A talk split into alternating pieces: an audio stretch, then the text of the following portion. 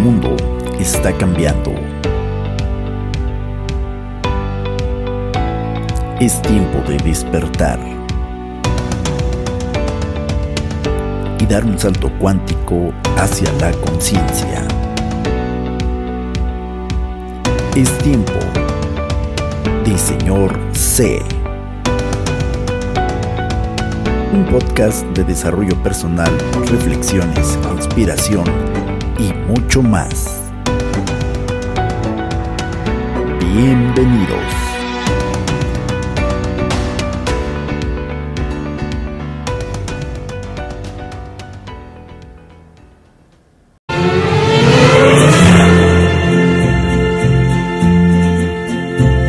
No discutamos,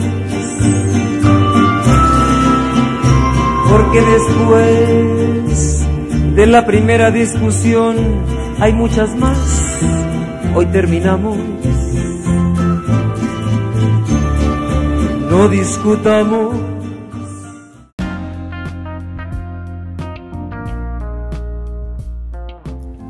Acabas de escuchar a Lucha Villa con el tema No Discutamos, autoría de Gilberto Aguilera Valadez, mejor conocido como Juan Gabriel. No, no te preocupes, señor C no se ha convertido en una estación de radio. Elegí este tema porque refleja bastante bien el tema que vamos a comentar el día de hoy. Mi nombre es Juan José Morales y te doy las gracias por haberle dado play a este episodio 57 del programa de Señor C con C de Conciencia disponible en Spotify y Anchor. Bueno, el tema que acabamos de escuchar me pareció perfecto, ya que transmite una idea muy aceptada popularmente en México y en muchos países de Latinoamérica. Y tiene que ver con el tema de las discusiones. Pero discutir es malo. ¿Qué pasa si la gente discute? En todo caso, si hay un arte de amar, ¿existe un arte de discutir? Bueno, acompáñame y vamos a seguir aprendiendo juntos al respecto. Lo primero que quiero definir es que la palabra discusión es una palabra de origen latino que significa acción y efecto de analizar, defender un punto de vista. Para mí, como ya lo he comentado en otros episodios, la etimología es algo muy importante para poder comprender y ampliar el conocimiento de las palabras que utilizamos. Insisto, discusión es acción y efecto de analizar o defender un punto de vista. Y al igual que la canción interpretada en voz de Lucha Villa hace unos momentos, solemos escuchar frases en el colectivo popular que dicen cosas como, mira, mm, eh, eh, mejor ya no discutes, no discutes, ya, no discutes. No discutamos, pues. O frases como la gente buena y educada no discute. Otra frase es que la gente que se ama no discute. Porque como se aman, pues son felices y todo les sale bien. Prácticamente frases como esta y otras similares dan la impresión de que discutir es malo pero ¿en realidad discutir es malo? No. Por una sencilla razón. Discutir no es pelear. Y aquí es donde vamos a entender ahora el concepto de la palabra pelear. Pelear es una palabra que en su etimología viene también del latín pilus. Pilus significa pelos, cabellos. Y viene de la acción concreta de tomarse por los pelos o agarrarse por los pelos en un contexto de pugna, de lucha y combate. Sí, a mí también me pareció muy gracioso que esta palabra que utilizamos todo el tiempo, en su etimología justo signifique tomarse del pelo, agarrarse del chongo, como decimos en México. Entonces, vamos a ver que pelear y discutir no son lo mismo. ¿Por qué? Porque pelear implica sobrevivir y ganar, pues invoca esta parte de nuestro cerebro que es el hipotálamo, que tiene tres respuestas adaptativas ante una situación de peligro o miedo. Estas tres respuestas son combatir, huir o congelarse. Esto es lo que nuestro cerebro asocia con una pelea. Y aquí quiero señalar abiertamente algo nos va a ayudar muchísimo a saber dominar el arte de discutir. Mira, quien pelea ve en el otro a un enemigo, a un adversario al que tiene que combatir. El que discute ve en el otro una persona, un amigo o un humano al que tiene que comprender. Y es que, como dijimos, la etimología de la palabra discusión significa analizar o defender un punto de vista. Lo que se va a hacer cuando se discute es poner una idea sobre la mesa y analizarla. ¿Por qué? ¿Por qué yo creo esto y tú no lo crees? ¿Por qué yo pienso esto y tú no lo piensas? ¿Por qué yo hago esto y tú no lo haces? Pero se va a analizar esa idea, ese concepto. Desde luego, la discusión implicará que al inicio yo defienda mi postura y yo diga, no, para mí no está permitido hacer esto porque esto y esto y esto. Pero no me cierro, escucho el punto de vista de la otra persona. Porque la otra persona puede decir, no, bueno, yo sí lo hago porque esto, esto, esto. Y es justo la belleza del discutir lo que nos permite comprender de fondo a la otra persona. Entonces, ¿en qué momento se tiene que discutir? Bueno, cuando se presentan situaciones de diferencias personales sobre un tema o un tema específicos. A veces quisiéramos que todo siempre pues fuera paz, armonía y que nadie tuviera diferencias unos con los otros. Sin embargo, pues esto sí existe. Si hay diferencias unos con otros. ¿En qué momento también es bueno y a veces hasta necesario discutir? Cuando se han presentado malos entendidos. Los malos entendidos son esos pequeños fenómenos de interacción humana donde yo no entendí lo que tú dijiste o yo no me expresé bien. Y son comunes, no son malos, simplemente son, son pequeños accidentes verbales de comunicación y ahí es cuando se producen discusiones y qué bueno que sucedan, porque si no, nunca se quitaría ese mal entendido. La palabra misma lo dice como el concepto etimológico. Ok, vamos a analizar qué fue lo que yo escuché, qué fue lo que tú dijiste, o en todo caso lo que yo dije y lo que tú escuchaste. Y lo que queremos entender también adicional que quiero compartir con ustedes en base a la experiencia que yo he tenido, en base a lo que he leído, y sobre todo a lo que veo que funciona en este bello arte de, la discusión, primero hay que entender lo que decíamos, ¿no? Mucha gente cree que si evita la discusión se quita problemas. En muchos casos esto no es así, sino sucede todo lo contrario. En las culturas mexicanas, latinas sobre todo, tenemos un miedo a expresarnos, a comunicarnos correctamente. Y entonces se evade muchísimo la discusión entre las personas. Pero no discutir tiene algunos efectos muy negativos para las relaciones de pareja, de amistad, de familia. El primero de ellos es que hay una acumulación de tensión emocional. Las emociones se conectan con nuestros pensamientos y nuestro lenguaje que finalmente se reflejan en acciones, en actitudes, en creencias, en valores. El huir, que ya vimos que es una de las respuestas del hipotálamo en conjunto con la amígdala ante una situación de peligro o que produzca miedo, es evitar. Pero evitar la discusión, que conste que no es lo mismo que una pelea, va a acumular mucha tensión emocional y esto se va a reflejar tarde que temprano en alguna otra parte. Es decir, todo lo que no se expresa verbalmente en el sano espacio de una discusión, va a buscar la forma de manifestarse en cualquier otra parte de nuestro cuerpo. Dolores de cabeza, dolores de estómago, gastritis, colitis, dolores en las articulaciones, en la espalda, etcétera, etcétera, etcétera. La persona que va de discutir aparentemente por ya no tener problemas, por tener la fiesta en paz, por, ay, bueno, yo ya ni escucho, ay, es que no tiene caso, no, ya, ay, ya, ya, ya, ya. A largo plazo se hace un enorme daño, porque toda esa energía va a buscar, repito, tarde que temprano, dónde salir. Personas que no discuten por miedo a la confrontación con sus jefes, con sus parejas, con sus amigos, son personas que después desarrollan problemas de insomnio, de mala alimentación, de sobrepeso, etcétera, etcétera, etcétera. Entonces no huyamos de la discusión.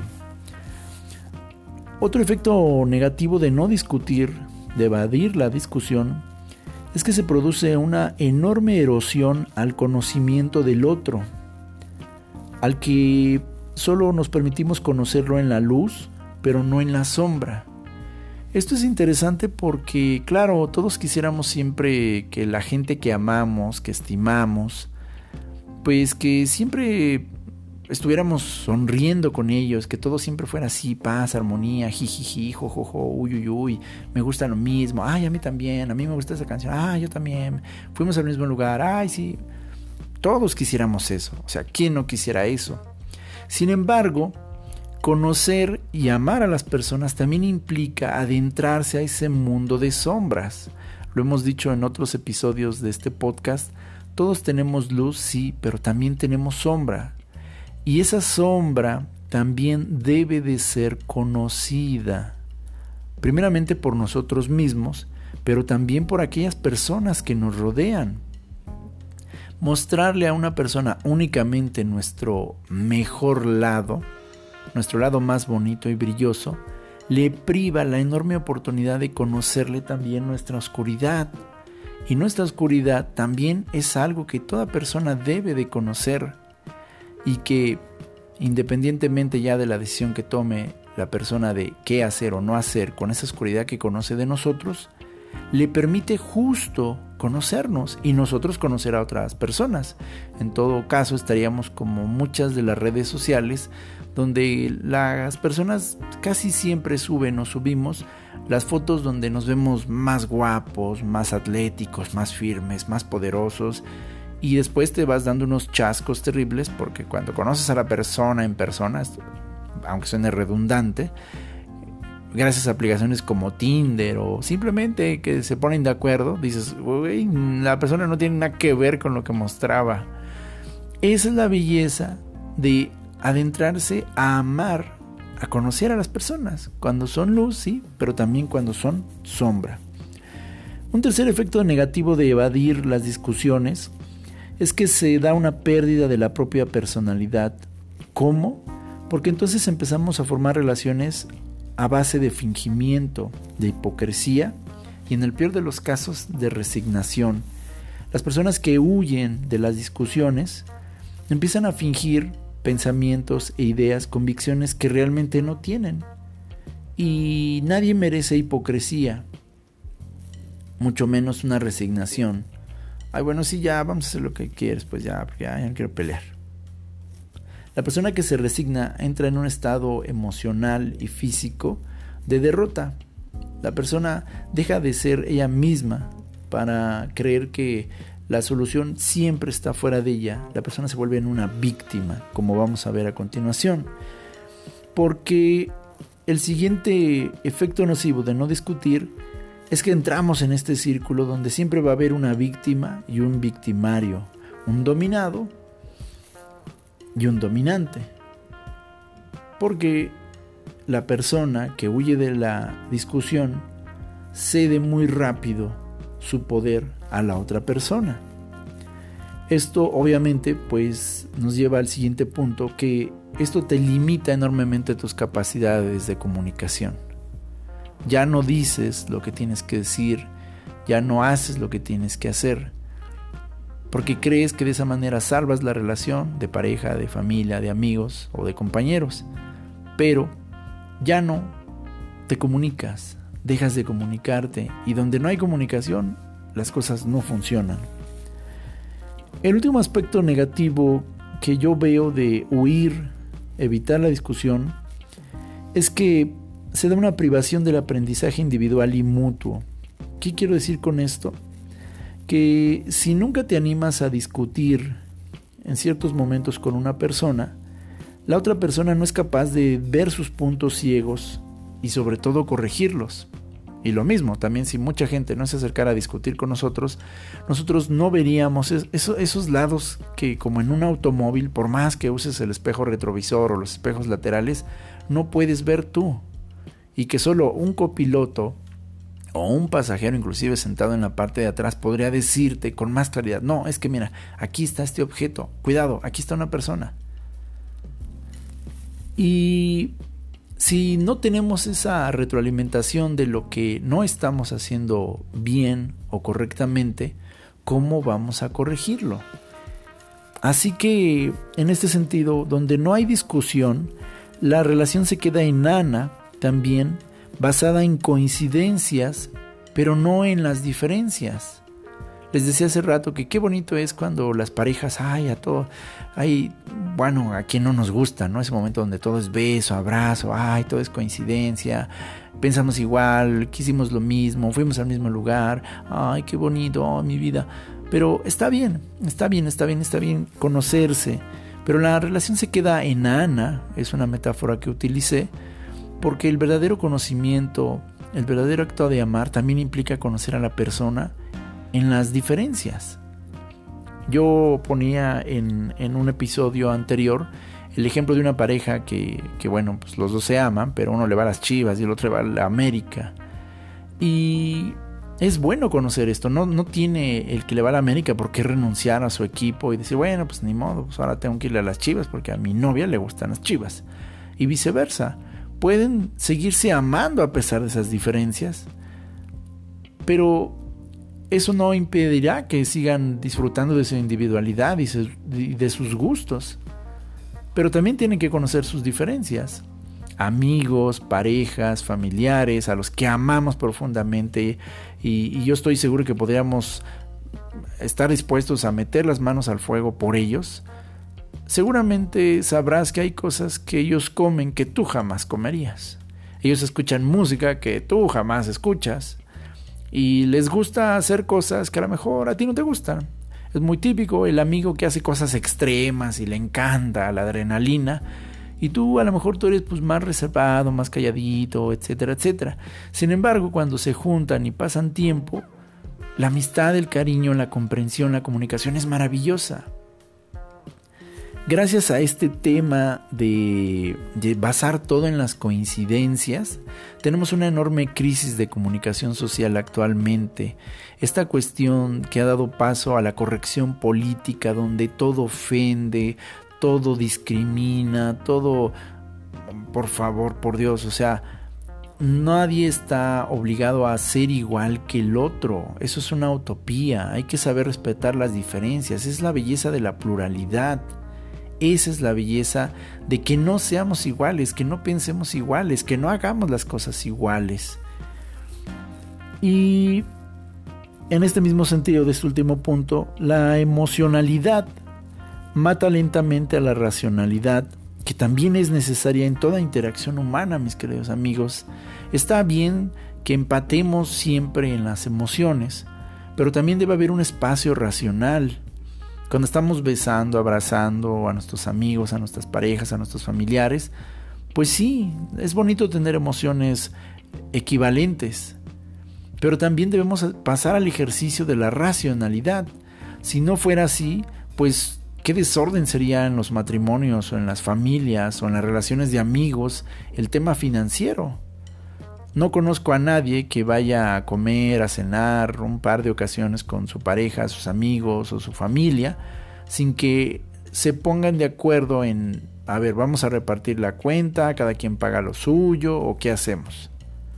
Porque tenlo por seguro, no importa qué tan bonita haya sido la cena, la comida, el desayuno, no te puedes salir del restaurante sin pagar y luego digas, ah, no es que usted no sabe, esta amistad, este cariño no tiene precio, así que bueno, pues no necesitamos pagar. Sabes que no va a suceder eso, se tienen que poner de acuerdo en muchos sentidos, amigos, familiares y parejas. ¿Cómo vamos a hacer esto? Exactamente qué hay que hacer, qué comprar, qué, dejar de usar, qué empezar a usar, etcétera, etcétera. La racionalidad debe formar parte de esta comunicación y por eso es importante discutir, porque este es el escenario que permite que entendamos nuestras diferencias y también cómo resolvemos problemas en base a la racionalidad. Ahora, quiero compartir con ustedes algo que yo he estado entendiendo que es importante de considerar al momento de discutir. Sea que tú empieces la discusión o alguien más la empiece, es muy pero muy importante que tú, no el otro, tú en tu cabeza establezcas algo que va a ser clave. La otra persona no es tu enemigo, sino es otro ser humano como tú, hablando y pensando. Parece lógico y parece algo sin importancia, pero créanme, gran parte de las discusiones que todos los seres humanos tenemos podrían tener un desarrollo diferente si nos recordáramos mentalmente eso nosotros mismos al empezar una discusión. La otra persona no es mi enemigo mi esposa, mi novia, mi mamá, mi hermano, el compañero, el jefe, este señor, esta señora, no son mis enemigos, no es mi enemigo, es otra persona que está queriendo comunicarse conmigo. Ese pequeño ejercicio mental puede ser la clave de una gran diferencia. La segunda cosa que hay que considerar al discutir es que ni tú ni la otra persona lo saben todo. Es decir, no hay verdades absolutas. En verdad, Frases como, es que yo sé que es así, hazme caso, es que tú no sabes, deben de salir totalmente de una discusión, porque todos tenemos diferentes valores, diferentes creencias y desde luego diferentes experiencias en la vida. Todos hemos sido criados en familias diferentes con valores diferentes, enseñanzas diferentes, conceptos diferentes. Entonces, por favor, cuando entres a una discusión no hay verdades absolutas. Lo que tú estás viendo no necesariamente es lo que la otra persona está viendo. Lo que para ti es muy claro no necesariamente lo es para la otra persona. No hay verdades absolutas. Hay que entender como tercer punto de estas consideraciones al discutir que los seres humanos nos comunicamos y recibimos mensajes primero a nivel emocional y luego racional. Cuando yo digo en este momento la palabra sexo, en cuestión de microsegundos, lo primero que viene a nuestras mentes es el contacto físico. Un beso, un abrazo, una excelente relación sexual, cuerpos, qué sé yo, erotismo. ¿Por qué? Porque asociamos palabras con pensamientos que a su vez están anclados con emociones. Después de un momento, regresamos al plano consciente y entonces decimos sexo. Ah, sí, la palabra, el significado de sexo. Este reconocimiento inconsciente sucede en microsegundos, milisegundos, como cuando yo te digo en este momento hamburguesa con queso tu cerebro de inmediato produce una imagen donde tú ves la típica publicidad de una excelente y rica hamburguesita así con su carne asadita en medio, con queso, con papitas y tus papilas gustativas de manera inconsciente empiezan a producir hasta más saliva así, ay sí, fíjate que sí, y traigo antojo de una de esas.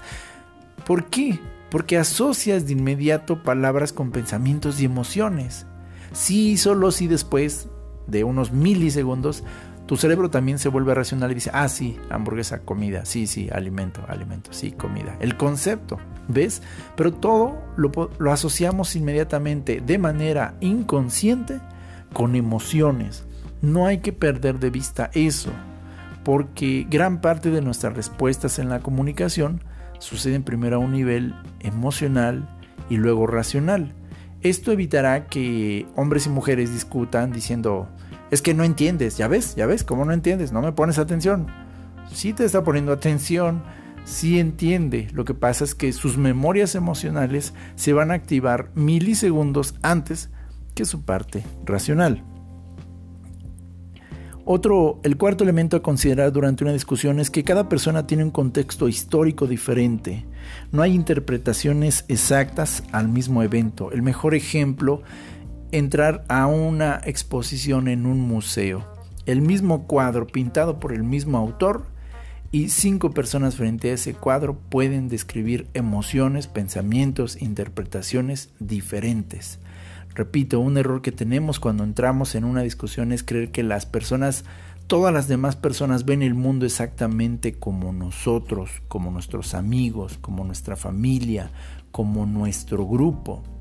Y esto pasa mucho, sobre todo con personas con las que apenas estás tratando de manera profunda, que estás reconociendo. Se insiste, cada persona tiene una interpretación histórica diferente del mismo evento, objeto e inclusive personas.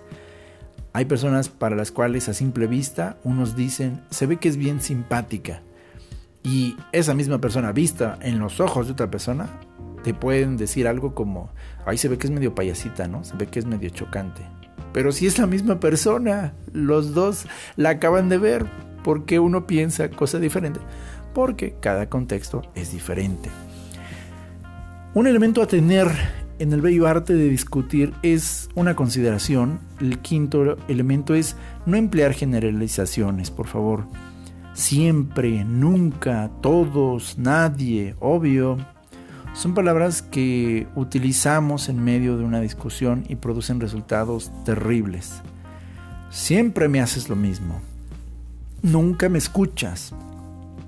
Todos los días eres igual. Todo mundo sabe que nadie me hace caso. Es obvio que estas generalizaciones provocan distorsiones en la comunicación y en nuestro propio pensamiento cuando los utilizamos. Es verdad, no siempre pasa esto. No es que nunca. Usamos palabras tan generalizadas que lejos de ayudarnos, entorpecen la comunicación. Entonces evitemos utilizar este tipo de expresiones. Es preferible ser específicos, con frases más precisas como estoy molesto porque el día de ayer no hiciste esto. O me parece, desde mi percepción, que esto es lo que está pasando que es muy diferente a decir, siempre me pasa esto. Mucho cuidado con el uso de generalizaciones. Punto número 6 de estas consideraciones al discutir. Por favor, no compares a la gente, no hagas comparaciones. No, es que mi otra amiga siempre hacía esto. Mira, deberías de hacer diagonal, pensar, diagonal, decir cómo le hace y el nombre de la otra persona. O también, ¿no? ¿Por qué no eres diagonal, haces diagonal, dices diagonal, piensas cómo y entonces le das un nombre o hablas de otra persona? Por favor, por favor, no compares a nadie con otra persona. Esto funciona mucho, es una técnica que utilizan algunos papás con sus hijos chiquitos y les funciona. No es correcta, pero les funciona porque la mente de un niño no trabaja igual que la de un adulto. Sin embargo, muchos adultos siguen infantilizando a otros adultos y usan la, comparación como un arma, como un argumento. Cada persona es diferente. Sí, ok, existe el sentido común y sí existen normas que son ah, similares para todos nosotros, pero también comparar a una persona con otra no te va a ayudar. Así que no compares. No compares. Cada persona tiene lo suyo propio, recuerda, su propia luz y su propia sombra. Esa persona que en algún momento usas como ejemplo de virtud, muy seguramente otra persona que también la conozca podrá decirte y nombrar muchas de sus sombras. Entonces no comparemos a nadie. El séptimo elemento para considerar durante una discusión, no vamos a imponer posturas. Por favor, no impongamos posturas.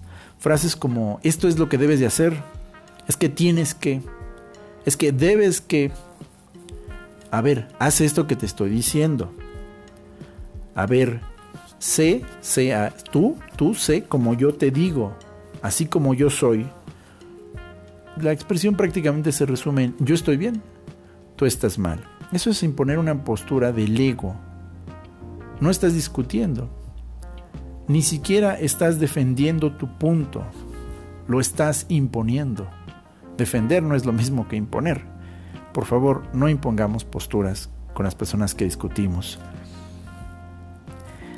Esto es también muy importante. El punto número 8 a considerar en una discusión es que hay que aceptar las diferencias. Muchas veces yo lo he escuchado, lo he vivido, cuando algunas personas discuten, parejas, amigos, compañeros, alguien en algún momento de la discusión dice, a ver, ¿por qué eres así? O no me gusta cuando eres así. O si lo haces, yo ya definitivamente no.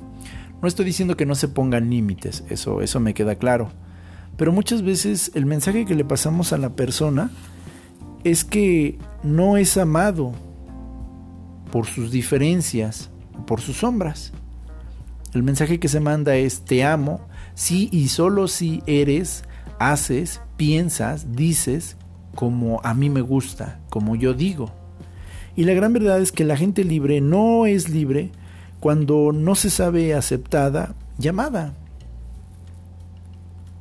De hecho, cuando una persona quieres que no se sienta libre, déjale saber que no la aceptas, ni la amas así como es, sino que condicionas su amor y su personalidad. En ese momento sabe que va a haber alejamiento, va a haber ahora conveniencia y va a haber hipocresía. ¿Cuánta gente no finge ser de una manera con ciertas personas?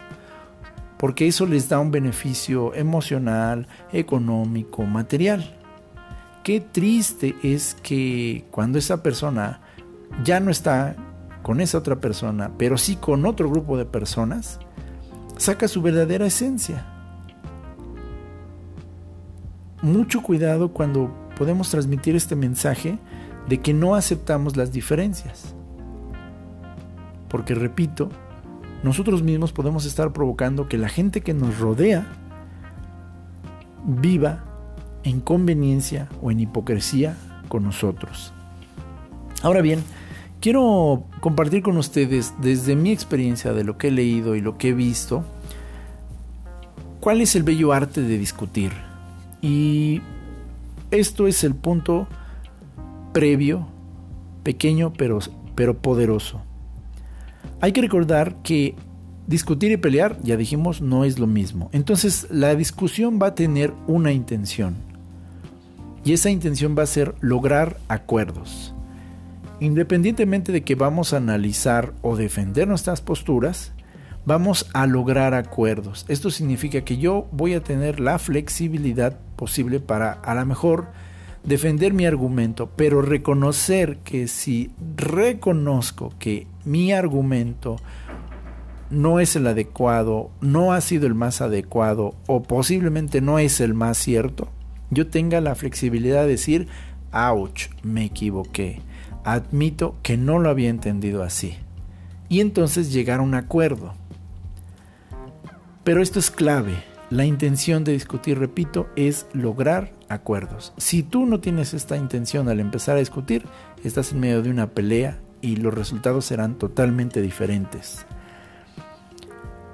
Así que, partiendo de esta premisa, el primer punto del bello arte de discutir es que hay que centrarse en un solo tema. Por favor, máximo un segundo tema adicional, pero siempre debe estar relacionado. Si la discusión va a ser en torno a que alguien no tiró la basura cuando le tocaba salir a tirarla, ese va a ser el tema central de la discusión. Ese. Nada de que esto me acuerda que me debes 500 pesos y no me has pagado. La otra vez que fuimos a casa de tus papás, me hiciste una cara y es que tú siempre me ignoras, Es como cuando te dije aquella ocasión de, por favor, no, no, no, porque entonces la discusión se vuelve un mar de temas a tratar y no se resuelve nada.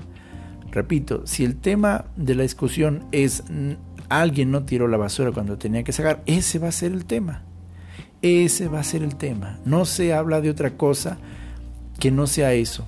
Si hay un segundo tema relacionado, se abarca en el contexto, pero no más de eso, por favor. Preferible decirle a la persona, a ver, mira, lo que estás mencionando ahorita ya, ya es muy diferente de lo que empezamos a platicar.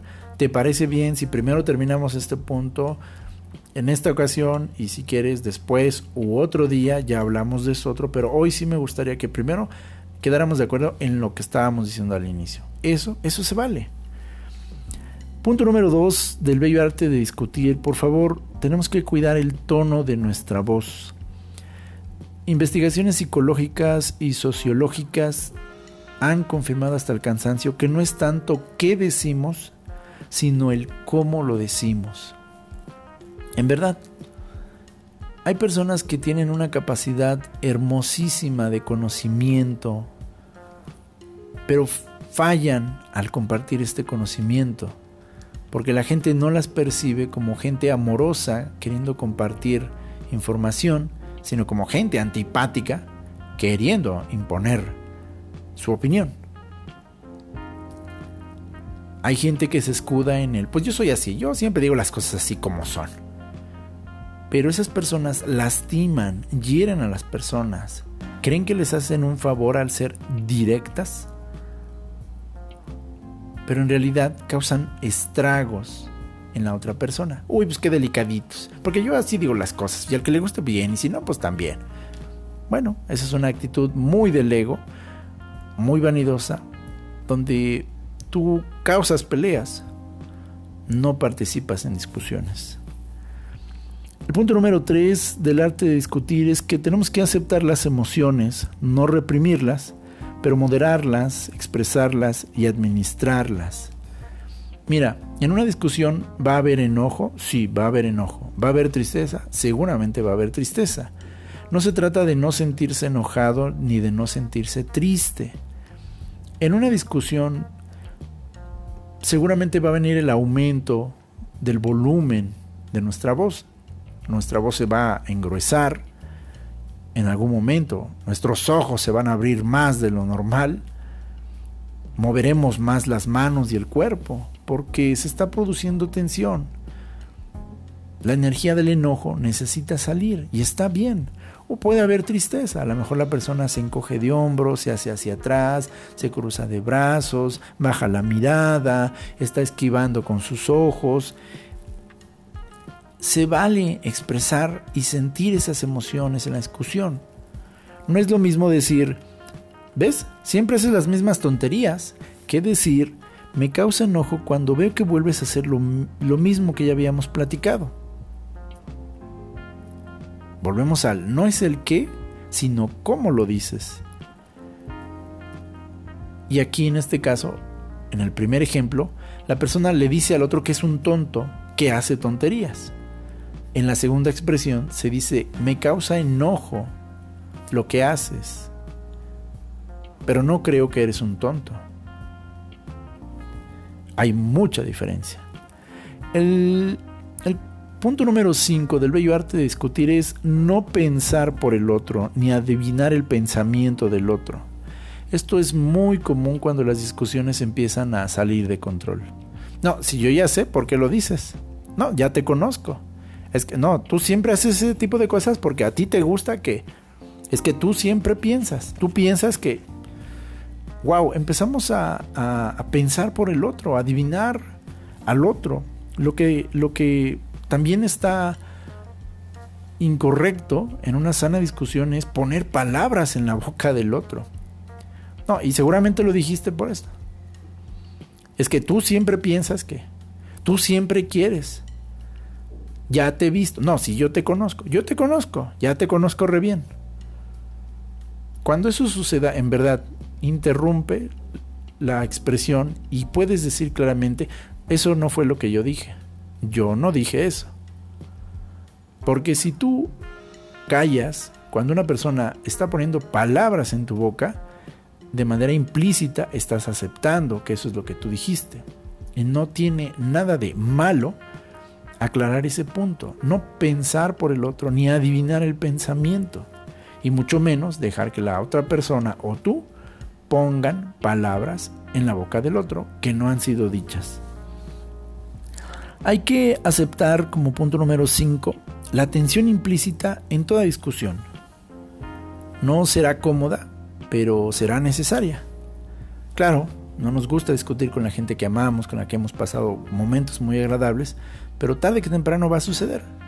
Y esto es muy importante, esa atención no será eterna, es temporal en tanto nos comunicamos. Así que por favor, cuando estemos eh, durante una discusión, aunque veamos un comportamiento diferente de nosotros y de la otra persona, mantengámonos en el momento presente.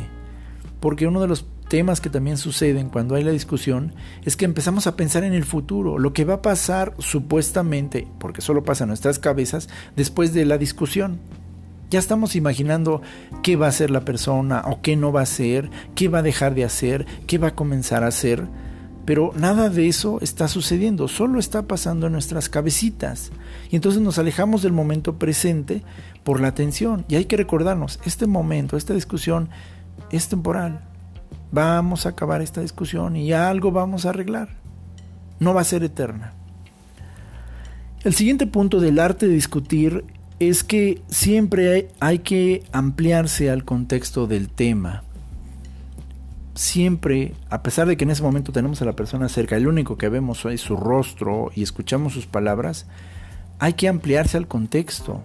Hay que pensar también justo eso. A ver, ¿qué dije yo antes? ¿Qué dijo ella antes? ¿Qué hice yo antes? ¿O qué hicimos minutos antes de que esta discusión comenzara? Esto es importante. A ver, ¿dónde estábamos hace media hora? ¿Qué estábamos haciendo? Porque entonces, si analizas el contexto, resistes la tentación de ver a la persona como el único elemento de tu presente. Analiza el contexto. Como vamos a ver ahorita, hay otros elementos que también cuentan. Y justo la importancia del lugar de la discusión como siguiente punto. El lugar sí es importante porque dispara emociones. No es lo mismo una discusión que sucede en la casa a cómo sucede en la calle. No es lo mismo discutir en el trabajo que discutir en una plaza comercial. Cada lugar dispara ciertas emociones, ciertos recuerdos aún a nivel inconsciente. No es lo mismo inclusive discutir dentro de la recámara que discutir en la cocina. El lugar sí importa. Toma en cuenta esto cuando estés discutiendo con alguien. El punto número 9 es darle paso por favor a la empatía. Piensa por favor, ponte en los zapatos del otro sin que necesariamente tengas que renunciar a tu postura y convicción. Ok, tú tienes una postura, tú tienes una idea, un pensamiento, y se vale que digas, bueno, yo no, no, no estoy de acuerdo, yo no lo veo así, pero a ver, déjame ver en mi cabeza, a ver, ¿por qué mi pareja, mi mamá, mi hijo, mi amigo me está diciendo esto, este señor, esta señora, ¿no? Que estamos discutiendo aquí en el mercado. A ver, ¿por qué? Porque, a ver, si yo fuera una persona de 60 años, yo cómo vería las cosas. A ver, si yo fuera un niño, como el niño que ahorita me está discutiendo este tema, ¿cómo vería yo las cosas? Ponernos en los zapatos de la otra persona. A ver, está, eh, a lo mejor no ha dormido bien, a lo mejor está cansada, a lo mejor se siente enfermo, a lo mejor hace una semana alguien murió, a lo mejor, qué sé yo. Un poco de empatía nos dará gran solución al arte de discutir. Desde luego, como el punto número 10, desarrollar la escucha activa. Esto es clave y se ha dicho hasta el cansancio. Cuando escuchemos, escuchemos realmente todo el lenguaje de la persona y su cuerpo. Es decir, no solamente oír lo que está diciendo para encontrar la falla y desactivarle sus argumentos. ¿No? Porque hay gente que tiene la boca cerrada mientras la otra persona está hablando, pero en su cabeza tiene una conversación increíble. Ay, ay, sí, mira. Ay, sí. Ay, hijo. Ay, ahorita. Ah, uh, ay, ahora resulta. Ahora resulta. No, ay, sí. Ahorita, ahorita que acabe, ahorita le voy a callar la boca para que vea dónde está.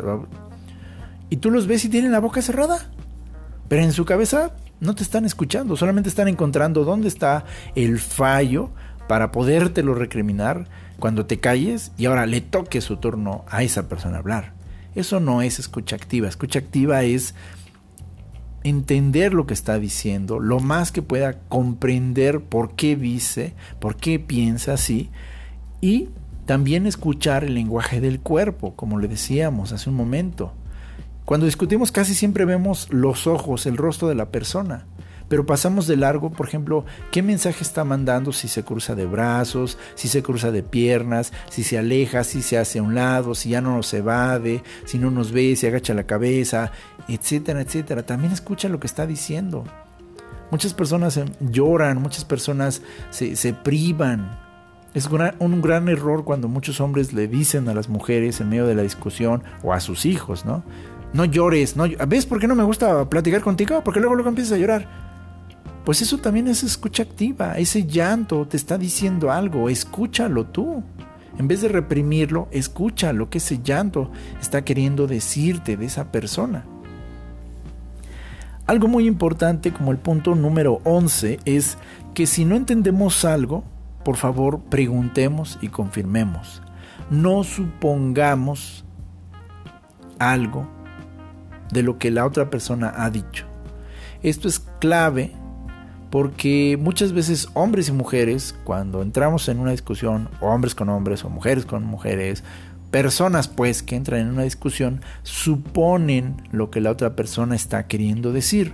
Y claro, en nuestra cabeza nosotros desarrollamos un diálogo interno donde en base a esa suposición vamos construyendo argumentos o vamos creando un hilo de conversación es mejor siempre preguntar y confirmar. Al inicio parece difícil, pero después cuando lo empiezas a practicar, empieza a funcionar.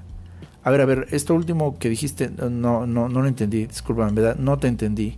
A ver, ¿me puedes repetir qué, quisiste decir? O hacer una pregunta como, ah, a ver, entonces déjame ver si te entendí. ¿Lo que tú estás queriendo decir es esto? Um, a ver, yo, yo percibo, yo interpreto que lo que tú me estás pidiendo es esto, esto, es esto. ¿Es así? Y eso da pie a que la persona diga, no, no, yo, yo, yo no dije eso, ¿no? Y entonces mejore la forma en la que también se expresa. Porque a veces la tensión de la discusión pues hace que uno hable apresuradamente. Esto es importante también entender que que confirmemos el argumento del otro. O sea, llegar a acuerdos, pues, de eso se trata. Si en algún momento tú ya entendiste algo y la otra persona también, ah, ok, eso lo confirmamos. Ah, bueno, entonces a ver, ok, ok, ya entendí, la molestia es que no saqué la basura, pero esto se soluciona si yo cumplo mi palabra de sacar la basura, ¿correcto? Sí, exacto. Ah, ok, bueno, está bien, está bien. Ok, ya, ya, ya lo vi, ok, bueno, sí, el tema fue que no se saca la basura y bueno, esto crea tensión. El punto número 13 de una buena discusión es que hay que expresarse libremente, claro, ya lo mencionamos, sin rudeza ni groserías, pero siempre con asertividad y confianza. Porque si la persona se reprime de hablar libremente por miedo al rechazo, a la no aceptación, no será genuina y su comunicación no será genuina. Entonces ya lo dijimos, se crea una convivencia por supervivencia, pero no comunicación e intimidad. Se vale decir no estoy de acuerdo, no lo veo igual, y eso no te hace una mala persona. Se vale decirlo. También hay que tener, como el punto número 14, tiempos de habla y escucha recíprocos. Porque hay mucha gente que recurre a una estrategia del el que habla más, más gana. Eso no es verdad. La gran verdad es que en las discusiones y en las relaciones de vida, el que escucha más es el que aprende y conoce más. Habla y deja hablar en verdad. El punto número 15, y esto no deja de ser importante, hay que sostener la intención detrás de discutir que es comprender las diferencias y lograr acuerdos.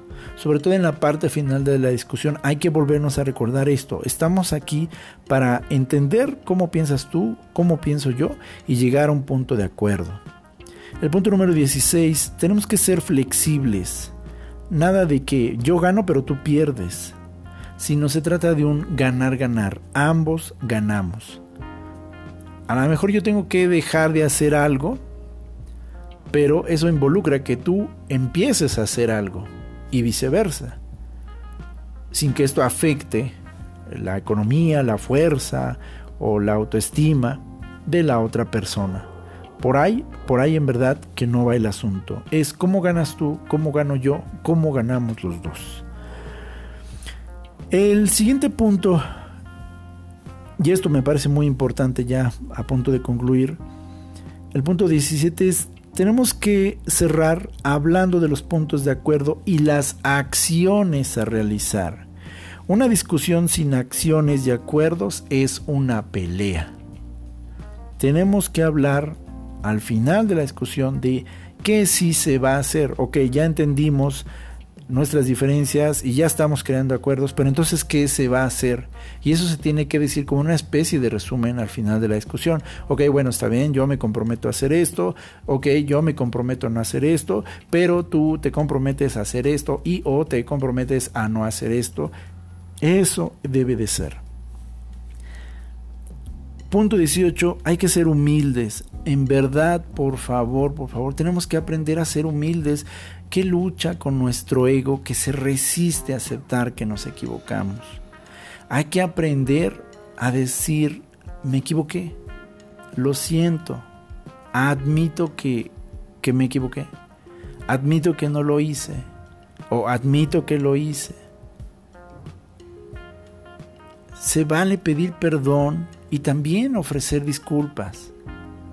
Pero clave, por favor, hay que ser humildes para reconocer, como decíamos en un momento atrás, que nuestro argumento que tanto empezamos defendiendo en un punto de la discusión, a lo mejor mientras íbamos platicando y discutiendo, conociendo a la otra persona, también conocimos algo de nosotros mismos. Y se vale decir, bueno, pues sí, yo, yo pensé que yo estaba bien, pues yo así había aprendido que esto funcionaba y la verdad es que pues ya ahorita que pues lo platico contigo, pues me doy cuenta que pues sí, que no, pues no, no, no estaba tan bien o no me había dado cuenta del efecto que producían otras personas. Eh, pues muchas personas que yo trato no responden así, pero veo que también pues, hay otras personas que, que, pueden verlo diferente y pues ellas y tú, entonces, bueno, pues, ok, voy a, voy a, sí, sí, ok, bueno, voy a trabajar en ello, tenme paciencia, eh, no te prometo que no lo voy a hacer otra vez, pero si sucede, bueno, voy a recapacitar y, tranquilamente recuérdamelo y yo me lo recordaré. Pero sí, perdón, discúlpame, ¿verdad? Eh, te hice sentir mal o, o, lo dije muy golpeado, fui agresivo, al inicio pues estaba alterado, pero en verdad ahorita ya más tranquilo, discúlpame, perdóname que te alcé la voz, que te grité, que, que manoteé, que hice esto, en verdad, perdóname. Eso es clave, por favor. La humildad debe ser un elemento al cierre de una discusión. No necesitas que el otro haga lo mismo. Bueno, yo ya te pedí perdón, pues ahora tú pídeme perdón. No, porque seguramente eso dará inicio a una pelea, pero con que tú, tú, tú, tú, tú cambies tu actitud, la discusión será hermosa. Y aquí quiero mencionar como un elemento 19, de ser posible, de ser posible, porque depende a veces la persona, el contexto, la cultura, la edad, el sexo de la persona, dependen muchos factores, pero en la medida de lo posible, posible perdón, hay que crear un espacio de contacto físico o espacio temporal, pero siempre volver a la intención del acuerdo. De ser posible, sonríe a la persona. Al final, cuando ya estés llegando al acuerdo, sonríe. El poder de una sonrisa es maravilloso. Cuando miras a la persona y, y dices, güey, te amo, la neta sí te quiero, güey, me caes bien. Está toda madre, cabrón, pero pues ok, nos, nos molestamos y me alteré, te alteraste, güey. Pero en ese momento haces el ejercicio consciente de darle una sonrisa a la persona y es maravilloso el poder de esa sonrisa. Si puedes abrazar a la persona, abrázala. Güey, corazón, mi vida, como le digas a tu pareja o a tu amiga, a tu familia, déjame abrazarte. A lo mejor esto no lo podrás hacer siempre con un desconocido o una persona que no es tan íntima contigo, pero a lo menos sonríele. Si no puedes abrazarlo, sonríele. Y finalmente, también hay que mencionar esto, ¿no? En ocasiones, una forma también de hacer este contacto físico es no teniendo el contacto físico. Si la persona no es de contacto físico, dale su espacio. Pero déjale tu sonrisa en la despedida. Bueno, ok, mira, pues eh, estamos un poco tensos. ¿Qué te parece si hacemos una pequeña pausa? Pero, pues, no sé, en un ratito más volvemos a platicar. Aquí estoy, aquí estoy, aquí estoy. Estoy en la mejor disposición de escucharte. Y bueno, pues eh, yo necesito el espacio. Dame chance, déjame caminar un momento, déjame salir. Eh, cuando regrese volvemos a platicar o mañana platicamos. Y, pero eso, que no se pierda nunca la intención final, que es crear acuerdos. Y de ser posible, sobre todo cuando son parejas o amigos o familiares, trata de hacer algo diferente cuando ya haya concluido la, discusión. Es decir, puedes caminar un momento con esa persona y hablar de otras cosas. Oye, ¿cómo te ha ido en la escuela? Oye, ¿qué pasó con tu novia? Oye, vaya, sacar otro tema. Pueden ir a comer, oye, te invito a un helado, me permites dispararte un refresco, cosas así. O inclusive, si se tienen que despedir, me permites acompañarte eh, aquí al, camión o te acompaño al estacionamiento. Eso es válido. Discutir es un bello arte. Aprendamos el arte de amar, sí. Aprendamos el arte de discutir, porque esto nos permite conocernos más y tener relaciones más duraderas y sólidas. Gracias por escucharme. Paz a todos ustedes.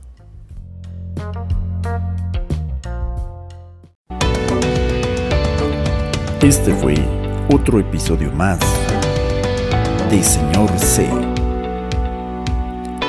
Muchas gracias por habernos acompañado. No te decimos adiós, sino hasta la próxima. Señor C.